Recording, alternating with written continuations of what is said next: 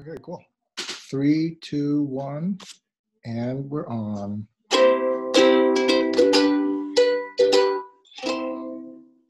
Hello, everybody. Welcome to Bedtime English. 大家好，欢迎再次收听睡前英语，我是 JJ。我是 Benji。今天的节目呢，我们来给大家讲一讲一个非常有趣的故事，叫《狐狸与葡萄》。狐狸与葡萄，我听过这个，我听过这个故事。它嗯讲的是，它讲的寓言是什么意思呢？呃，那我们今天学的寓言就是：Some people hate what they don't have。 Some people hate what they don't have。嗯，对的。啊、b e n j i 这个寓言翻译成中文是什么意思啊？嗯，某些人会嫉妒他所得不到的东西。哦，原来是这个意思。 OK OK，那我们开始吧。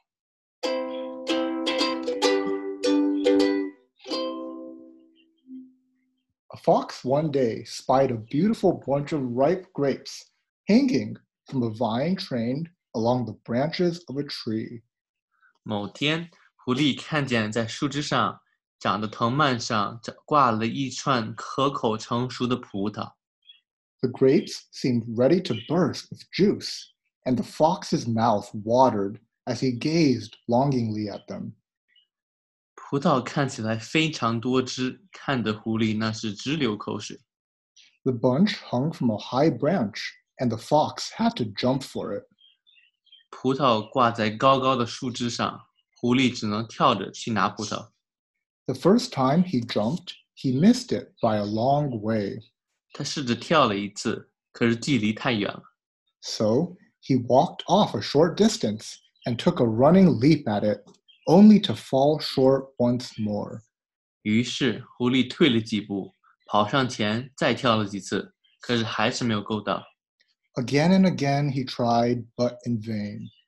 试了一次又一次，可是狐狸始终还是没有够到葡萄。 Now he sat down and looked at the grapes in disgust. 失败了几次后，狐狸坐下，不屑地瞅了葡萄一眼。 What a fool I am, he said. 我真傻，狐狸道。 Here I am, wearing myself out to get a bunch of sour grapes that are not worth gaping for. 我在这累死累活的，却是为了一串酸葡萄，不止。 And off he walked, very, very scornfully. 说完，他很不愉快地离开了。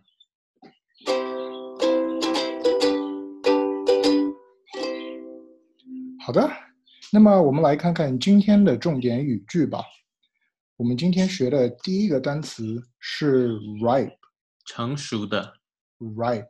成熟的， The bananas are not ripe yet. 香蕉还没有熟， The bananas are not ripe yet. 香蕉还没有成熟， The ripe watermelon is very sweet.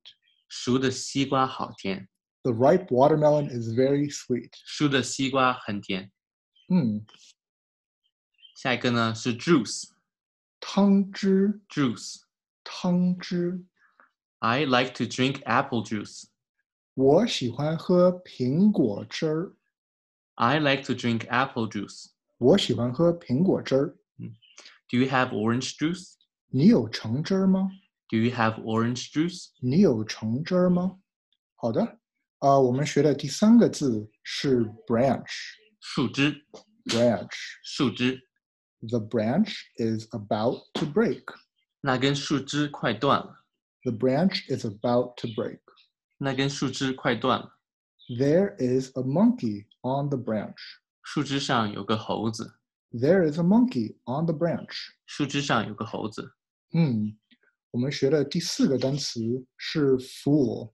傻子， Fool. 傻子， I am such a fool. 我真傻， I am such a fool. 我真傻， Don't be a fool. 别傻了， Don't be a fool. 别傻了。好的，我们学的最后一个单词呢是 sour. Sour，酸味， Sour. 酸的酸味。 This lemon is sour. 这个柠檬味道很酸， This lemon is sour. 这个柠檬味道很酸。 Do you like to eat sour foods? 你喜欢吃酸的吗？ Do you like to eat sour foods? 你喜欢吃酸的吗？